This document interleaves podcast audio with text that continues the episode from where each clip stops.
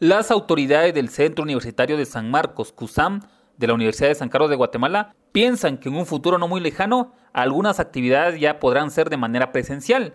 Juan Carlos López, director de esta casa de estudios, habló sobre este tema. La en que se están desarrollando las actividades de docencia, seguimos con actividades virtuales.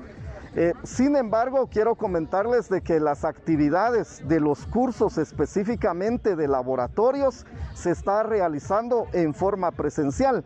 Tal es el caso, por ejemplo, de la carrera de agronomía, que ya los estudiantes eh, han, la semana pasada estuvieron ya realizando eh, sus actividades eminentemente presenciales, puesto que por la naturaleza del curso y de las carreras eh, sí es necesario que se mantenga esa calidad de la formación de nuestros estudiantes y ellos han llegado en forma presencial a los laboratorios. Igual también para la carrera de médico y cirujano, la carrera de ingeniería civil, están haciendo uso de sus laboratorios.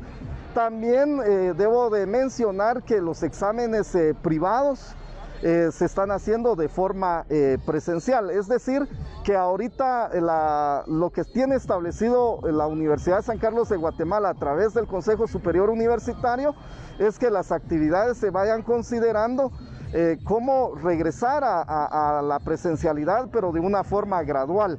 Y esperamos nosotros lineamientos de las autoridades centrales para tener claridad de cómo vamos a abordar el segundo semestre de este año. Emisoras Unidas, primera en noticias, primera en deportes.